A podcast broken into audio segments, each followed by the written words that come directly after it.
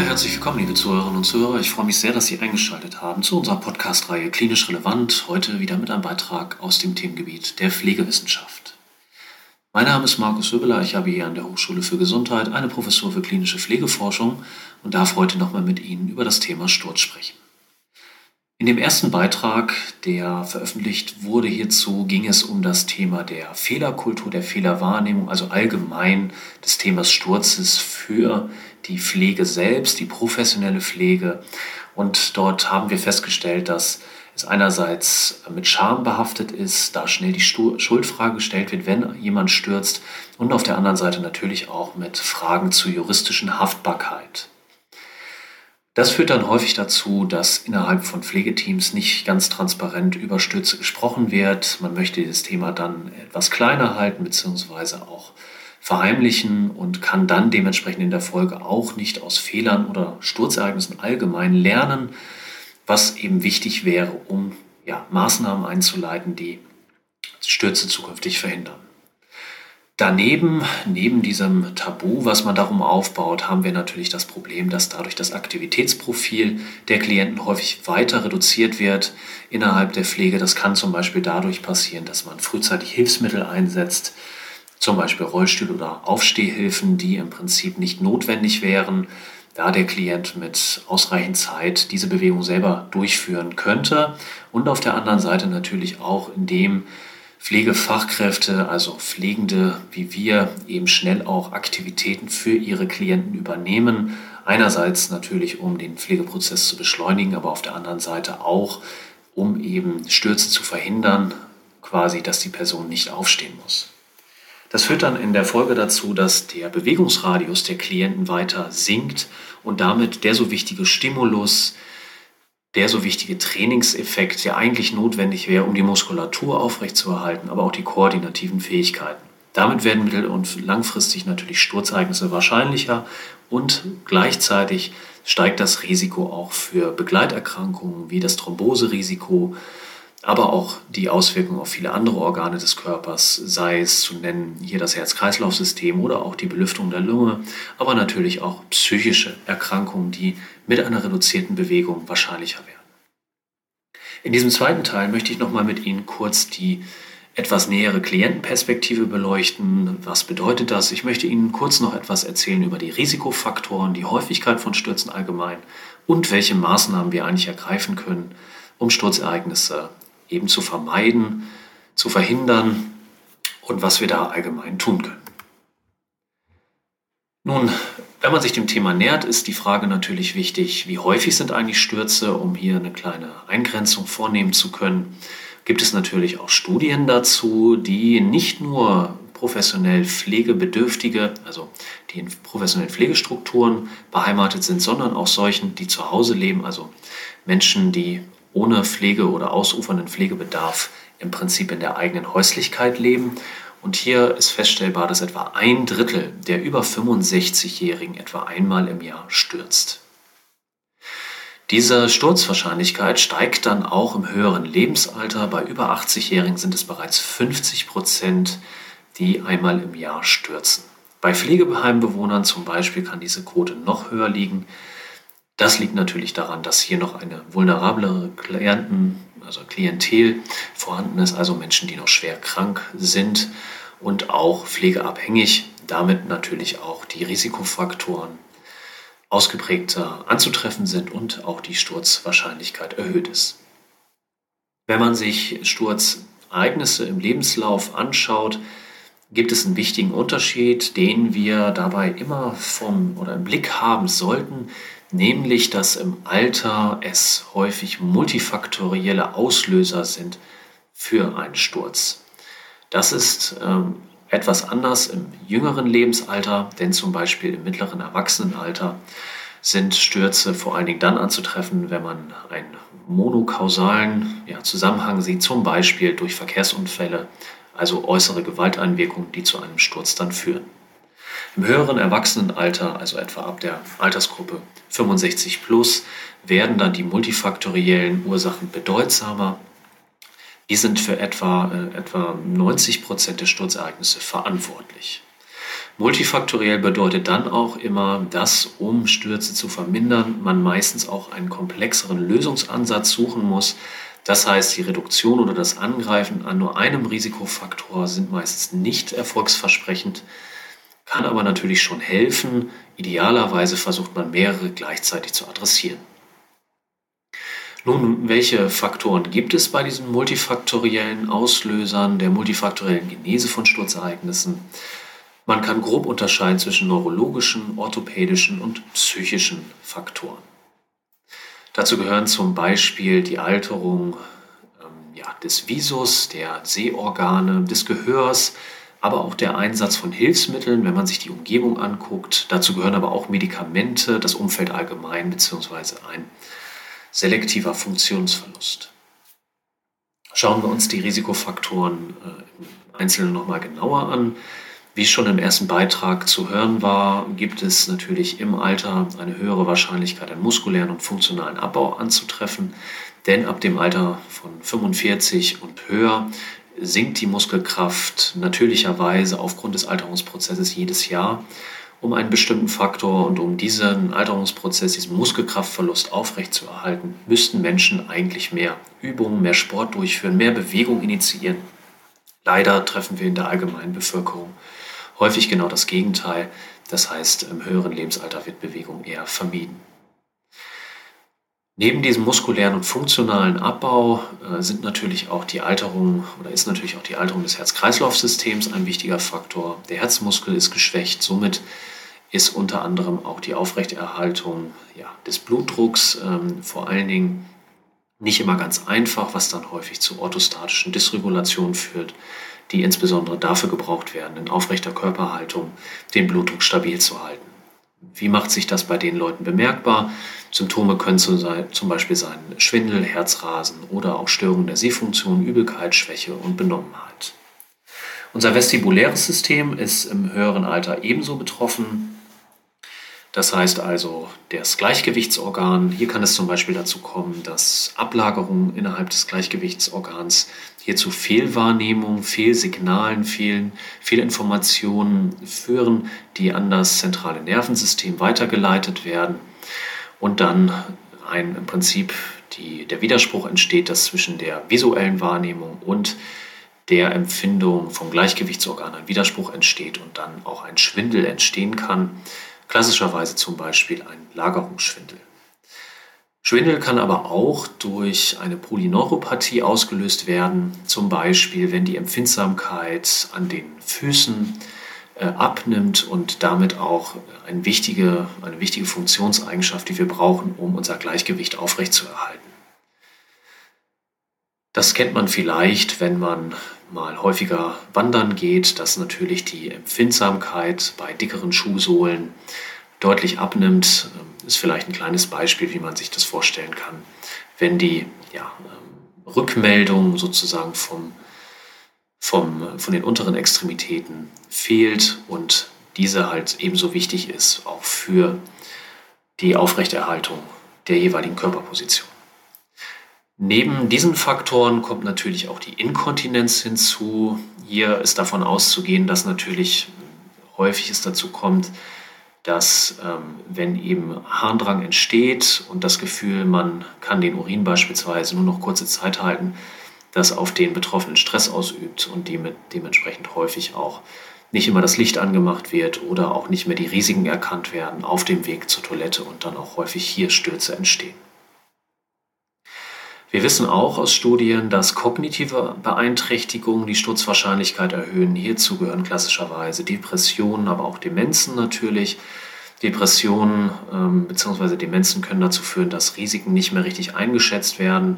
Bei Depressionen sinkt auch das Aktivitätsprofil. Diese Faktoren können eben ebenso zum, zur Erhöhung des Sturzrisikos führen. Aber auch die Sturzangst selbst ähm, führt zu einer Erhöhung des Sturzrisikos da häufig Betroffene, die einmal gefallen sind, eher versuchen, diese Ereignisse zu vermeiden, also ihnen aus dem Weg zu gehen und damit häufig auch das Aktivitätsprofil eben sinkt. Wenn ein Sturz das erste Mal auftritt, sollte im Prinzip genau das Gegenteil ergriffen werden, nämlich höhere Aktivität und eine Bestimmung der bereits genannten Risikofaktoren, ob hier eine Maßnahmeneinleitung möglich ist, zum Beispiel eine ärztliche Behandlung, die hier den Schwindel zum Beispiel reduziert, beziehungsweise auch das Herz-Kreislauf-System und seine ja, Funktion eben verbessern. Daneben natürlich die altbekannte Aktivität. Neben den genannten Faktoren, also muskulärer funktioneller Abbau, Kreislaufregulation, vestibuläres System, Inkontinenz, Seh- und Hörbeeinträchtigung, kognitive Einschränkungen sowie Sturzangst, kommen hinzu ähm, relativ gut vermeidbare Faktoren, nämlich die Polypharmazie. Polypharmazie ist sehr häufig im höheren Alter anzutreffen. Das heißt, wenn Patienten eben mehrere Medikamente gleichzeitig nehmen. Studien geben hier darüber Auskunft, dass zum Beispiel die Einnahme von vier Medikamenten oder auch mehr ähm, die Sturzwahrscheinlichkeit erhöhen. Und dabei spielt nicht immer in erster Linie die Rolle, welche Medikamente das genau sind, sondern die Polypharmazie als Faktor an sich. Aber es gibt auch Wirkstoffklassen, die man dabei betrachten sollte. Dazu gehören Opioide, Antidepressiva, Hypnotika und Sedativa, die im Alter eben häufig Stürze auslösen können. Wenn man sich zum Beispiel die Wirkstoffklassen der Antidepressiva anschaut, ähm, erhöhen, erhöhen Wirkstoffe bzw. Präparate wie zum Beispiel Doxepin, die Sturz, das Sturzrisiko. Auch Muskelrelaxantien, zum Beispiel Baclofen, können das Sturzrisiko erhöhen, genauso wie langwirksame Benzodiazepine, wie zum Beispiel Diazepam. Auch Neuroleptika, klassischerweise wie Haloperidol, erhöhen das Sturzrisiko der Betroffenen und natürlich auch in der Klasse der Sedativa und Hypnotika die Z-Substanzen wie zum Beispiel Zopiklon können eben das Sturzrisiko deutlich erhöhen. Die gute Nachricht ist, meistens hat man auch Alternativen, die für ältere Menschen besser geeignet sind und diese sollten dann dementsprechend auch genutzt werden. Gleichzeitig muss man immer natürlich die Risikoabwägung im Blick behalten. Das heißt, ähm, es ist natürlich keine gute Alternative, wenn auf ein Antidepressivum verzichtet werden muss, zum Beispiel dann der Betroffene eine Depression, sich die Depression verschlechtert, aber gleichzeitig möglicherweise das Sturzrisiko verringert oder das Ziel ist, das Sturzrisiko zu verringern. Hier muss eben geschaut werden, was ist jetzt das wichtigere klinische Problem und dann dementsprechend vielleicht eine Alternative genutzt werden, das Wichtige ist dabei aber, das Medikamentenregime im Blick zu behalten und zu versuchen, Medikamente, die nicht mehr benötigt werden, abzusetzen. Das heißt, es kann ja zum Beispiel auch mal vorkommen, dass im Rahmen eines Krankenhausaufenthalts Medikamente verschrieben werden oder auch äh, von Facharztbesuchen in verschiedenen Richtungen bzw. verschiedene Fachärzte, die verschiedene Medikamente verordnen und hier die Absprache nicht immer gut gelingt und dann eben geschaut werden muss, gibt es hier irgendwelche Interaktionen, die zu berücksichtigen sind oder wird das Medikament weiterhin benötigt. Es gibt hierzu auch Hilfsmittel, wie zum Beispiel die Priskus-Liste. Die Priskus-Liste ist eine Liste, die Ihnen Auskunft darüber gibt, welche Medikamente für ältere Menschen weniger geeignet sind und welche Alternativen man nutzen kann. Wir haben also einen groben Überblick über die wichtigen Risikofaktoren bekommen. Neben diesen ja, Risikofaktoren, die ich bereits erwähnte, spielt natürlich auch die Umgebung eine Rolle. Das heißt, die Umgebungsfaktoren, das sind klassischerweise Dinge, die im Wohnumfeld anzutreffen sind und allgemein im Prinzip Stolperfallen, wenn man so will, darstellen. Dazu gehören natürlich eine unzureichende Beleuchtung. Unzureichend kann zum Beispiel auch bedeuten, dass die Lichtquelle nicht in Erreichbarkeit ist und wenn schnell auf die Toilette gegangen werden muss, hier nicht immer das Deckenlicht angemacht wird, sondern vielleicht nur eine kleine funzelige Lampe in der Ecke steht, die aber die Bodengegebenheiten und die Umgebung nur unzureichend ausleuchten, was im, insbesondere im höheren Lebensalter sehr, sehr notwendig und wichtig ist, da natürlich, wie wir schon festgestellt haben, die Sehkraft nachlässt. Deswegen brauchen wir starke Lichtquellen und eine umfangreiche Beleuchtung in allen Räumlichkeiten und vor allen Dingen natürlich in solchen, die besonders häufig aufgesucht werden. Auch Bewegungsmelder können dafür eine sinnvolle Alternative sein. Neben, den, äh, neben dem Licht der Ausleuchtung sozusagen sind natürlich auch klassische Stolperfallen wie Teppiche wichtig zu beachten. Auch der geliebte Wohnzimmerteppich, äh, vielleicht ein langjähriges Familienerbstück. Da muss eben geschaut werden, brauche ich den unbedingt, kann ich den nicht vielleicht entfernen oder irgendwie so fixieren, dass eine Stolpergefahr eben reduziert wird. Wichtig ist eben den Leuten darüber Auskunft zu geben, sie aufzuklären über die möglichen Risiken und anzuraten, dass man den Teppich vielleicht irgendwie anders positioniert, vielleicht sogar einfach mal an die Wand hängt. Natürlich gehören dazu auch ganz klassischerweise Stromkabel hinzu. Das ist natürlich insbesondere bei älteren Immobilien ein großes Problem, da viele ältere Wohnungen nicht über ausreichend Steck, eine ausreichende Anzahl von Steckdosen verfügen und deswegen häufig mit Verlängerungskabeln und so weiter gearbeitet wird. Wichtig ist dabei im Blick zu halten, dass diese nicht im Laufbereich rumliegen und eine Stolpergefahr darstellen.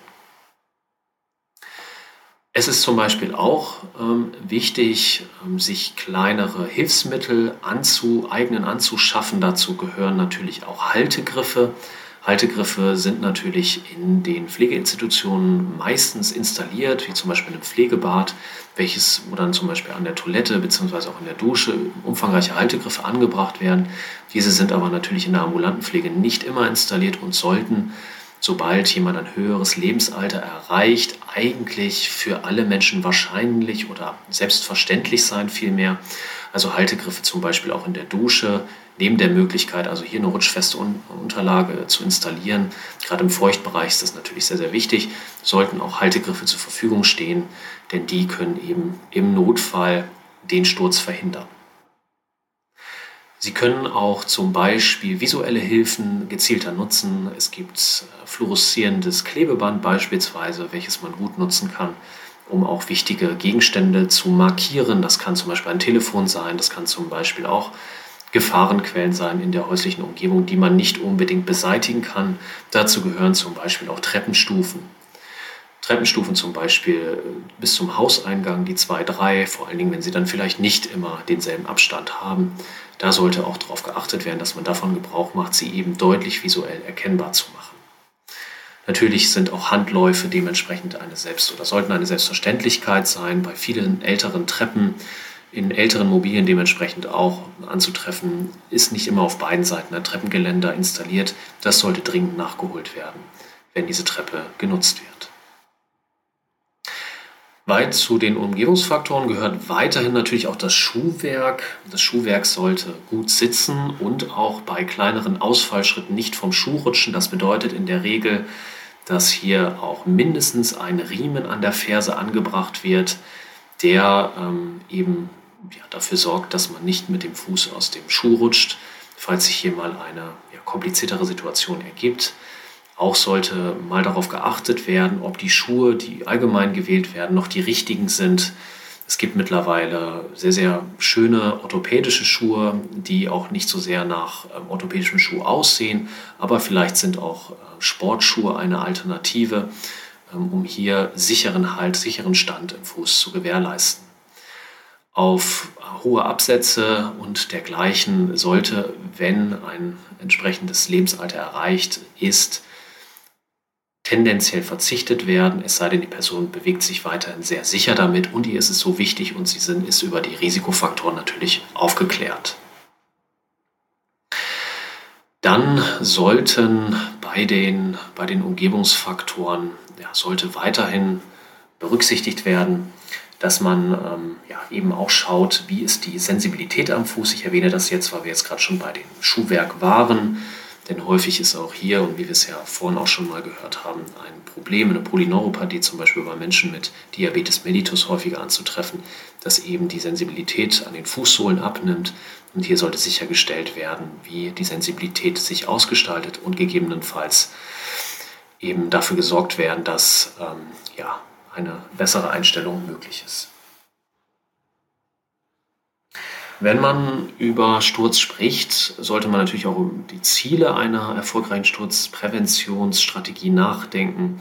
Nicht immer ist es so gut möglich, jeden Sturz zu verhindern, denn auch hier ist eine Risikoabwägung notwendig zwischen Bewegung, der Autonomie der Person, das heißt der Selbstbestimmung und der Frage, wie hoch ist dann das Risiko für einen Sturz.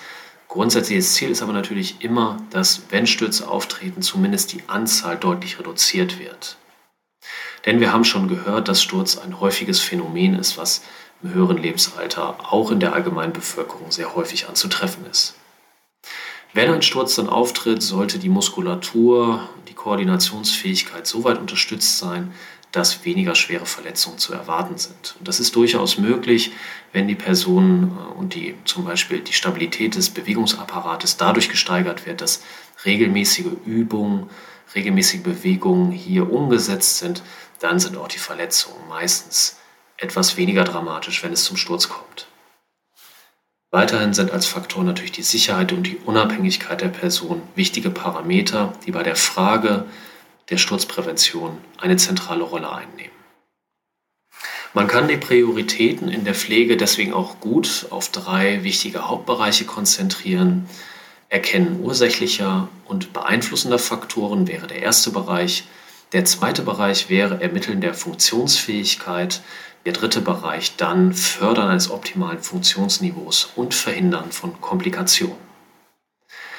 Beim ersten Bereich, also der Erkennen ursächlicher und beeinflussender Faktoren, geht es dann dabei äh, darum, eben diese Risikofaktoren gezielt zu erfragen, gezielt zu bestimmen und dann eben Maßnahmen einzuleiten, die ja eine Kontrolle dieses Risikofaktors ermöglichen. Das kann zum Beispiel bedeuten, dass wir mitwirken müssen bei der medizinischen Diagnostik, bei der Überweisung zum Facharzt, aber natürlich auch allgemein selbst einen Blick auch auf die Parameter haben, zum Beispiel die medikamentöse Versorgung und der Frage, sind alle diese Medikamente tatsächlich noch notwendig oder gibt es auch Alternativen, wie zum Beispiel in der Priskus-Liste genannt.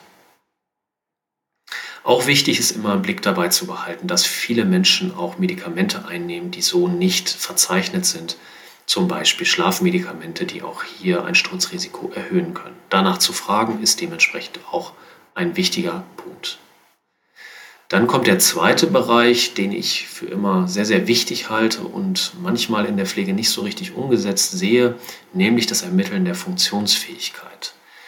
Da äh, eignen sich zum einen die gezielte Beobachtung des Klienten, das heißt, wie verhält er sich in der Bewegung, wie flüssig findet Bewegung statt und dabei gezielt auf Dinge zu achten wie Kraft und Balance der Person, aber auf der anderen Seite neben der geschulten Beobachtung auch die Verwendung eines klinischen Assessments, eines strukturierten Assessment-Instruments.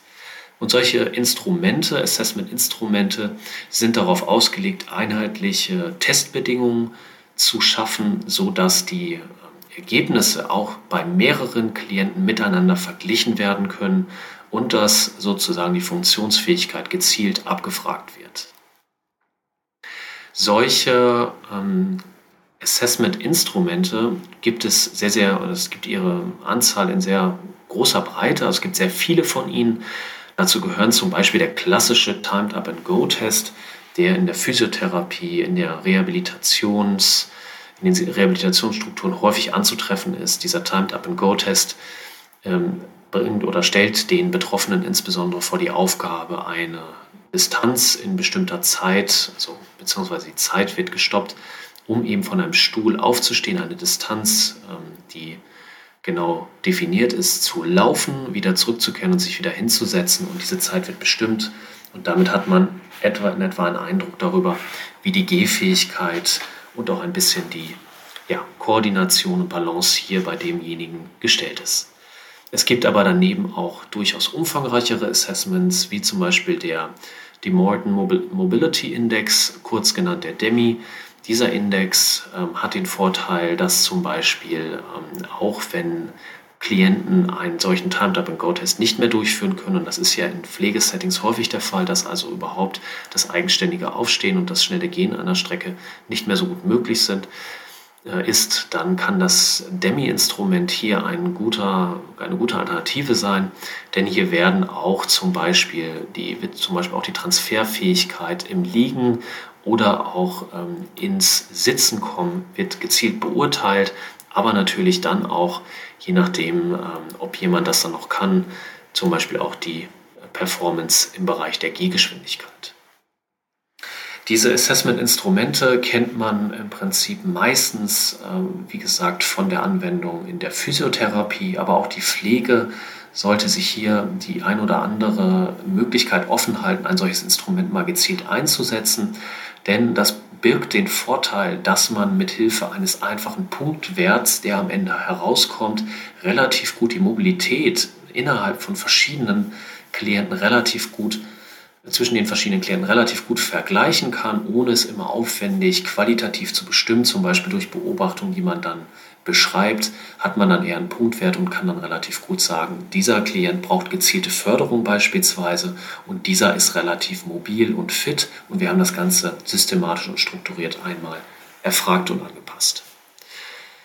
Es gibt natürlich auch patientenorientierte Fragebögen, die hier zum Beispiel eingesetzt werden können, um gezielt Bewegungen zu erfragen. Das ist dann unter Umständen bei der ambulanten Pflege relativ wichtig. Dazu gehört zum Beispiel der Rivermead Mobility Index. In den Show Notes können Sie dann auch einige ergänzende Informationen dazu bekommen. Allgemein gilt, ein regelmäßiges Assessment sollte die verschiedenen Risikofaktoren gezielt äh, bestimmen. Dazu gehört natürlich auch die Muskelkraft im Auge zu behalten. Wie entwickelt sie sich?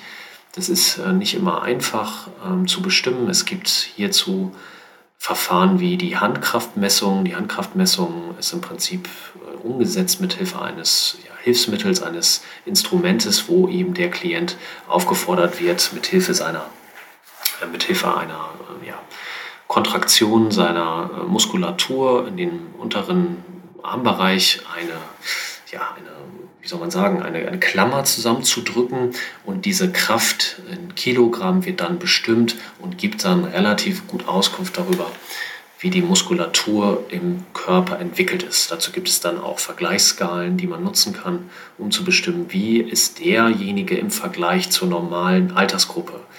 Und dann eben dementsprechend auch festzustellen, okay, wie sieht die Muskelkraft aus? Ist sie eher niedriger, eher höher oder im Mittel? Neben der Muskelkraft sollte auch die Koordinationsfähigkeit im Auge behalten werden. Das heißt, ähm, auch das sollte gezielt beobachtet und beschrieben werden. Auch die kognitive Testung kann genutzt werden dafür, um herauszufinden, ähm, ob hier depressive Symptomatiken oder kognitive Dysfunktionen eben wahrscheinlich sind. Klassische Assessment-Instrumente gibt es auch hier dafür, zum Beispiel zur Bestimmung der kognitiven Funktionsfähigkeit, den Mini-Mental State Examination, den MMSE, der in der Vergangenheit meistens bei der Alzheimer-Diagnostik angewandt worden ist. Auch die äh, Fußkontrolle und die Sensibilität des Fußes, ich sagte es bereits, ähm, gehört sozusagen zum strukturierten Assessment, Sturzrisikoassessment bei Pflegeklienten.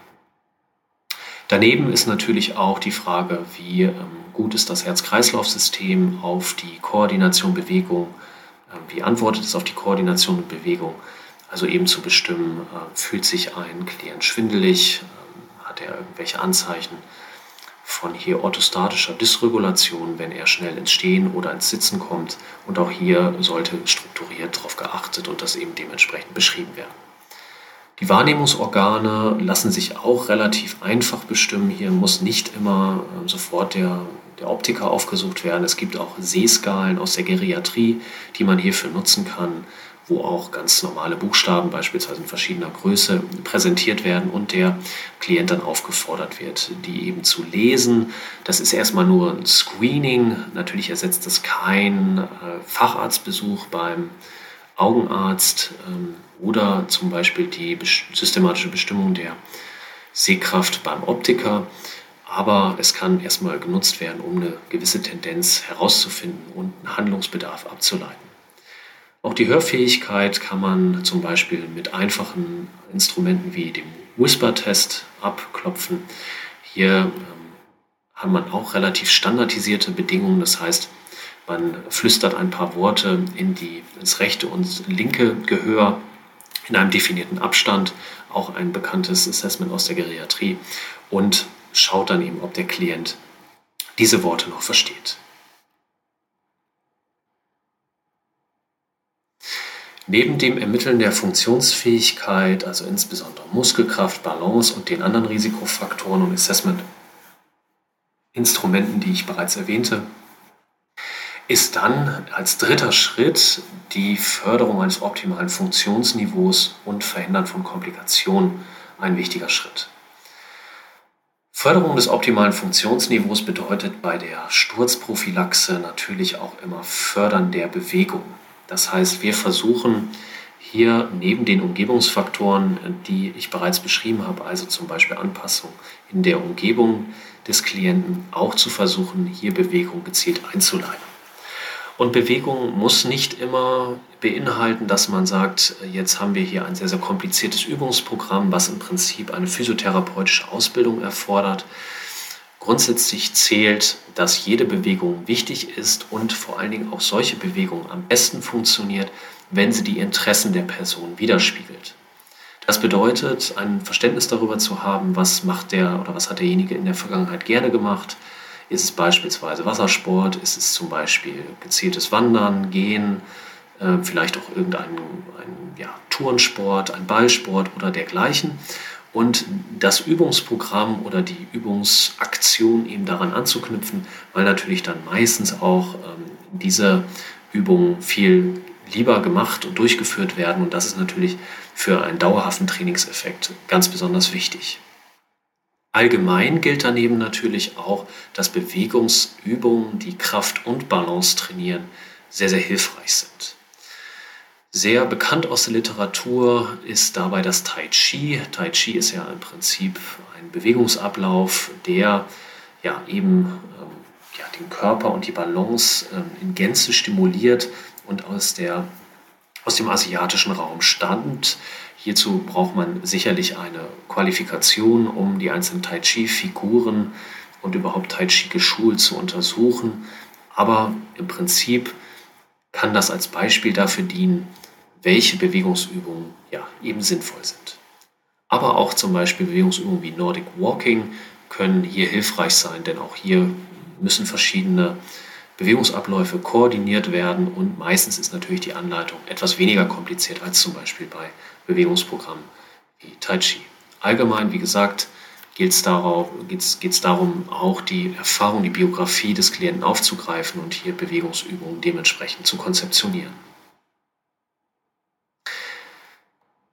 Wenn wir das gemacht haben, können wir natürlich aber auch auf gezielte Übungsprogramme äh, zurückgreifen, die ähm, ja auch schon beschrieben worden sind, zum Beispiel das Otago-Übungsprogramm zur Sturzprävention. Dieses Otago-Übungsprogramm ist so konzeptioniert worden, dass man in der eigenen Häuslichkeit zu Hause mit, mit den einfachsten Hilfsmitteln, wie zu, zum Beispiel einem festen Stuhl, ähm, Übungen, Übungen durchführt, die eben die Muskulatur und die Mobilität trainieren. Auch darf ich Sie hinweisen auf äh, relevante Publikationen der Bundeszentrale für gesundheitliche Aufklärung, der BZGA. Die haben auch in der Vergangenheit ähm, ja, Bewegungsübungen als Video zur Verfügung gestellt, welche Sie auf der jeweiligen Homepage finden und äh, wo man sich halt auch gute Übungsprogramme für den Alltag ableiten kann, die zum Beispiel einfache Hilfsmittel integrieren, wie zum Beispiel den Rucksack. Solche Übungsprogramme sind häufig dann für Menschen geeignet, die in ihrer Selbstständigkeit noch äh, ja, relativ gut sind.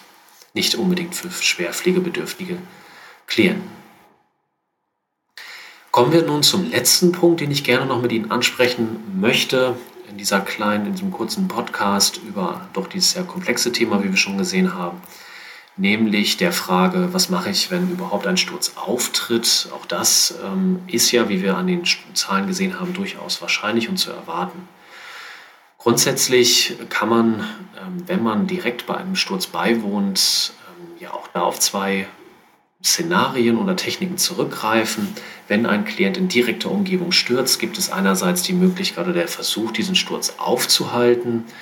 Und der zweite, die zweite Strategie wäre, die Person eher sicher zum Boden zu begleiten. Bei dem ersten Szenario, also dem Versuch, den Sturz aufzuhalten, muss man sich relativ sicher sein, dass man das in der ähm, ja, entsprechenden ja, Umgebung bzw. Situation auch leisten kann. Das ist dann umso schwieriger, je schwerer und größer der Klient ist im Vergleich zu mir selbst Und häufig kommt es dann eben auch, wenn man diesen Sturz aufhalten will, das heißt verhindern möchte, dass er auf eine niedrigere, äh, auf, den, auf den Boden beispielsweise stürzt, dann häufig dazu, dass man eher an den Extremitäten zerrt, irgendwie ähm, unter den Achseln irgendwie versucht zu greifen, was eben dementsprechend sogar eher zu Verletzungen führen kann. Das heißt, wenn man den Sturz aufhalten möchte, muss man sich ziemlich sicher sein, dass einem das gelingt. Ähm, vielleicht äh, in einer Situation, in der der Sturz noch nicht ähm, ja, eben so anzutreffen ist, dass man vielleicht mit leichten Gegenbewegungen oder so etwas die Person wieder sichern kann. Eher sollte man sich darauf verlassen oder üben, wie man eine Person sicher zum Boden begleitet. Das heißt, wenn jemand stürzt, dass man eben nicht, nicht versucht, es aufzuhalten, sondern eben eher den Augenmerk darauf legt, ihn, diese Person sicher zum Boden zu begleiten. Und dabei gilt es vor allen Dingen, den Kopf im Blick zu halten, das heißt, den Kopf zu schützen auch, dass eben dementsprechend mit den Händen beispielsweise, indem auch der Kopf dann gestützt wird und verhindert wird, dass hier ein ja, Trauma auftritt, dass die Person mit dem Kopf auf den Boden aufschlägt und hier vielleicht auch eine schwere Verletzung oder ein schweres Schädelhirntrauma die Folge ist. Wenn man eine Person sicher zum Boden begleiten möchte, ist der Einsatz des eigenen Körpergewichts immer ganz hilfreich. Meistens ist dafür, sind da dafür die unteren Extremitäten relativ stark, um hier dafür zu sorgen, dass zumindest die Aufprallgeschwindigkeit reduziert wird. Ich würde Ihnen persönlich empfehlen, das mal zu üben. Das kann man beispielsweise mit Kolleginnen und Kollegen machen, aber natürlich auch mit der eigenen Familie, eben äh, nebeneinander herzugehen und dann eben die Person anzuleiten, dass sie dann ab einem gewissen Zeitpunkt, den, den man dann vorher nicht groß ankündigt, dann eben zu Boden geht und sie versuchen, diese Technik umzusetzen, diese kurze, die ich Ihnen jetzt skizziert habe, das heißt A, ähm, zu sorgen dafür, dass man mit dem eigenen Körpergewicht, dass man das eigene Körpergewicht einsetzt, um die Person sicher zum Boden zu, zu begleiten und dabei vor allen Dingen den Kopf im Blick zu halten, den Kopf zu schützen, indem man zum Beispiel seine Hände einsetzt und eben verhindert, dass es hier zu einem Schädelhirntrauma. Ist eine Person erstmal auf dem Boden, vielleicht auch ohne dass ich es gesehen habe, gilt natürlich zunächst einmal, äh, die Ruhe zu bewahren, wie in allen Notfällen, und äh, sich erstmal einen Überblick über die Situation zu verschaffen. Wie man das aus dem klassischen Erste-Hilfe-Kurs natürlich kennt, gilt es natürlich, wichtige Parameter im Blick zu halten, wie eine intakte Atmung, äh, Blutstillung beispielsweise und wichtig ist dabei, nicht direkt panisch zu versuchen, die Person wieder ähm, ja, auf eine ebene Fläche zu kriegen, äh, wie beispielsweise ein Stuhl oder ein Bett, sondern zunächst erstmal zu gucken oder abzuklären, ob hier Frakturen beispielsweise aufgetreten sind, was dann dementsprechend bedeuten würde, dass man die Person erstmal in der Position lässt und einen Notruf absetzen muss. Es ist natürlich wichtig, dass auch Kopfverletzungen, die im Rahmen eines Sturzes potenziell entstanden sind, immer abgeklärt werden. Das heißt also, wenn hier ähm, ja wahrscheinlich ist, dass der Kopf durchaus in Mitleidenschaft gezogen worden ist, sollte dieses immer ärztlich abgeklärt und untersucht werden, ob hier ein Schädelhirntrauma vorliegt. Wenn Sie feststellen, dass die Person ohne größere Verletzung keine Schmerzen äußert, ähm, quasi gut ansprechbar ist und hier jetzt keine großen Komplikationen zu erwarten sind und sie alleine sind mit der Person, gibt es auch Aufstehtechniken, die man dafür nutzen kann. Es ist natürlich jetzt schwierig, das äh, direkt im Podcast rüberzubringen, aber hier gibt es äh, bei Plattformen wie YouTube umfangreiche Videos dazu, wie man es schaffen kann, eine Person vom Boden alleine relativ sicher wieder zum Beispiel auf ein Stuhl oder ein Bett zu positionieren. Es ist ganz wichtig, dass man bei der Sturzprävention im Blick behält, wann war das erste Sturzereignis, beziehungsweise wenn es das erste Sturzereignis war, sofort Maßnahmen einzuleiten. Dazu gehört die Abklärung der Risikofaktoren und natürlich auch das Aktivbleiben desjenigen, was dann dementsprechend sofort folgen sollte. Damit bedanke ich mich recht herzlich für Ihre Aufmerksamkeit. Hoffe, ich konnte Ihnen ein paar Informationen über Sturzprävention, Sturzfaktoren mitgeben und darf Ihnen natürlich auch weitere Literatur empfehlen, wie unter anderem bei unseren Show Notes. Und äh, wünsche Ihnen viel Erfolg. Ähm, bleiben Sie gesund und bis bald. Vielen herzlichen Dank, dass du heute wieder zugehört hast. Wir hoffen, der Beitrag hat dir gefallen und bringt dich in deinem klinischen Alltag weiter. Klinisch Relevant ist eine Plattform für medizinische Fortbildung und wird von Ärzten und Pflegewissenschaftlern für dich gestaltet. Du kannst ja auf unserer Plattform kostenlos Podcasts, also Audiobeiträge zu vielen medizinischen Themen anhören. Die Tatsache, dass wir eine Plattform sind, bedeutet halt auch, dass du gerne mitmachen darfst bei uns und wenn du auch gerne mal einen Beitrag auf klinisch relevant veröffentlichen möchtest, dann melde dich doch gerne unter kontakt@klinisch-relevant.de. Ansonsten sind wir auf vielen Social Media Kanälen aktiv, auf Facebook, auf LinkedIn auf Instagram und bei YouTube findest du unsere Audiobeiträge auch. Es wäre super, wenn du deinen Kolleginnen und Kollegen von unserem Projekt erzählen könntest. Du darfst uns auch gerne eine positive Bewertung bei Apple Podcasts hinterlassen. Auch das wäre super, damit andere Menschen auf unser Projekt aufmerksam werden. Und am Schluss wünsche ich dir alles Gute und freue mich, wenn du beim nächsten Mal wieder zuhörst. Bis dahin, ciao.